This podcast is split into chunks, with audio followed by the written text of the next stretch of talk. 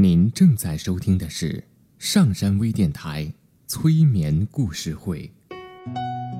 登录微信平台搜索“上山之声”，关注“上山微电台”。刘铁铮新浪微博艾特心理咨询师刘铁铮，微信平台搜索“铁铮心理”。欢迎收听今天的节目。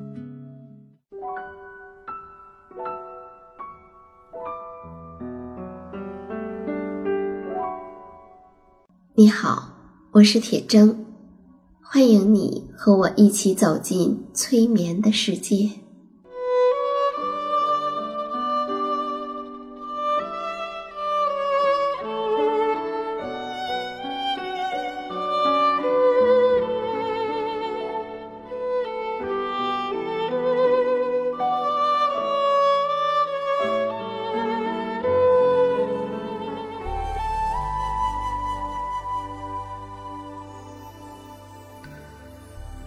催眠并不是催人睡觉的意思，催眠也并不神奇，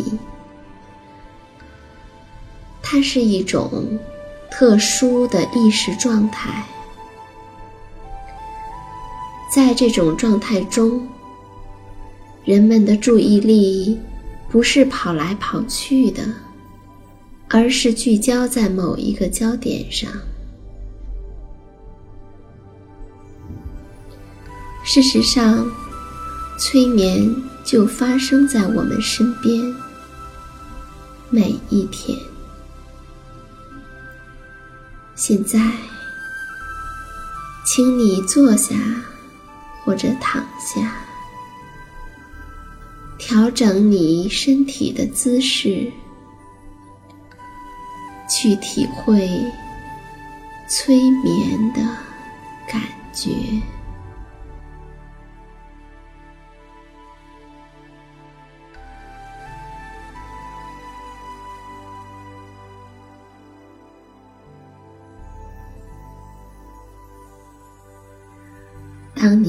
坐下来或者躺下来的时候，你就开始放松。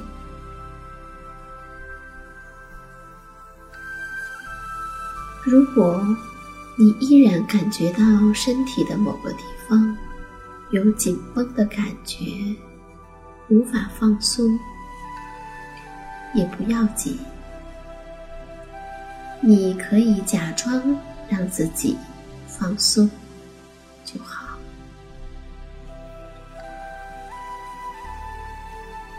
无论你听到什么声音，你都知道这些声音会帮助你更加的放松。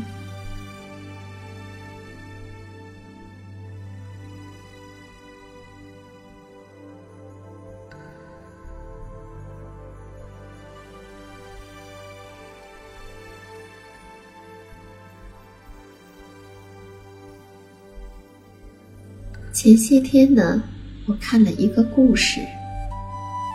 故事说，有一位禅师带着出家不久的弟子出外，弟子一路上都在嘀咕，嫌背的行囊太重了，不时的要求师傅找个地方休息。可是禅师。都不肯答应，只是精神饱满的向前走去。有一天，经过了一座村庄，一个女人从家中走出来。这时，在前面走着的禅师忽然上去，握住了那个女人的双手，结果。那个女人就拼命的尖叫了起来。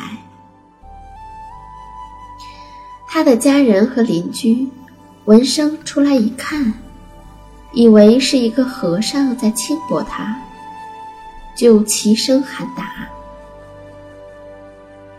禅师呢，掉头不顾一切的奔逃。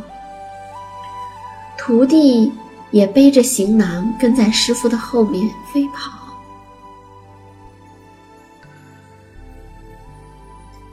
跑了很久，跑过了几条山路，村里的人再也无法追上这师徒二人。在一条静寂的山路边，师傅停下来，回过头，关心地问徒弟说：“还觉得行囊重吗？”弟子回答说：“师傅，很奇怪，刚才奔跑的时候，一点儿都不觉得行囊很重，甚至……”都没有觉察到背着行囊的感觉。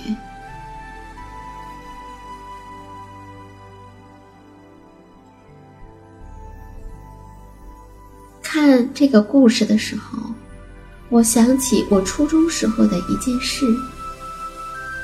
在一个周日，我们有三个女同学结伴到郊区去爬山。我和其中的一个女生。我们两个很喜欢运动，体育很好，而另外的一个女生呢，运动却是她的老大难。每次体育测验跑步都是他的噩梦，所以他上山也上得好慢，走一会儿就喊累了，走不动了。那山上有好多杏树，都结了小杏子。之前我们也经常去那个小山的，但不知道那一次去的时候，山上的杏树都承包了。结果呢，就在我们边走边吃的时候，一个农妇挥舞着一把柴刀，冲着我们大喊着追过来。说我们偷杏子，还喊他的儿子截住我们，别让我们跑了。结果把我们几个吓得魂飞魄散的，一路狂奔。其中那个体育最不好、最怕跑步的女生，跑得最快，一溜烟儿就跑到山下。把我们两个都落在后面。下了山，我们两个就笑他，说：“果然就像姜昆的相声里说的，后面跟着个大老虎，人人都能上得去喜马拉雅山呢。”我又想起一个故事，我的一个好朋友的儿子。在小学六年级即将开学的时候，去学校参加了召集，回来以后就唉声叹气的。问他怎么了呢？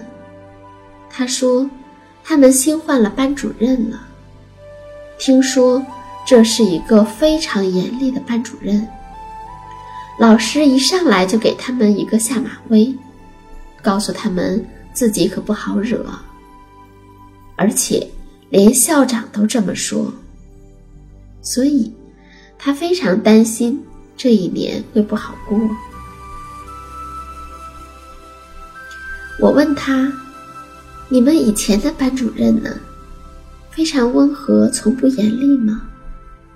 他说：“倒也不是，是有的时候严厉，有的时候温和。但这个老师……”是永远严厉的。我说，没有人是永远只保持一个面的。不信，你就去观察一下新的老师，看看他什么时候严厉，什么时候温柔。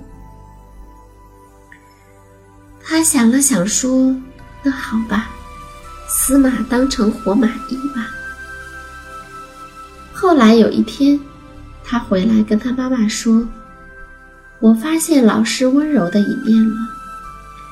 我们去操场上做操，他为了让我们回来就有温水喝，帮我们把杯子里都晾好水了。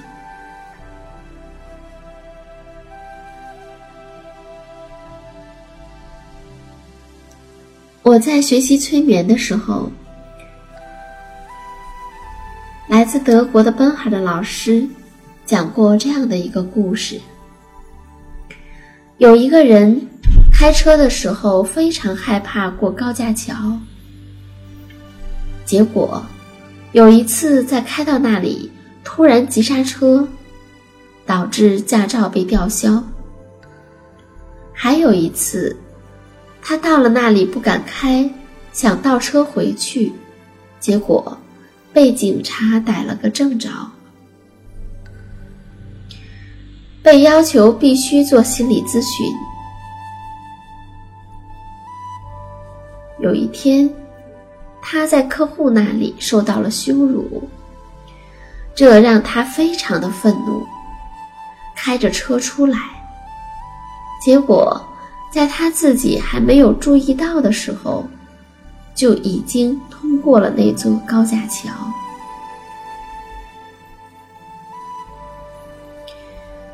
每个人的头脑中都有关于自己的各种限制，以及各种自我催眠。当你的关注点停留在那里的时候，每次都在那里被卡住。但是，如果你不再关注它呢？那又会是怎样的情况呢？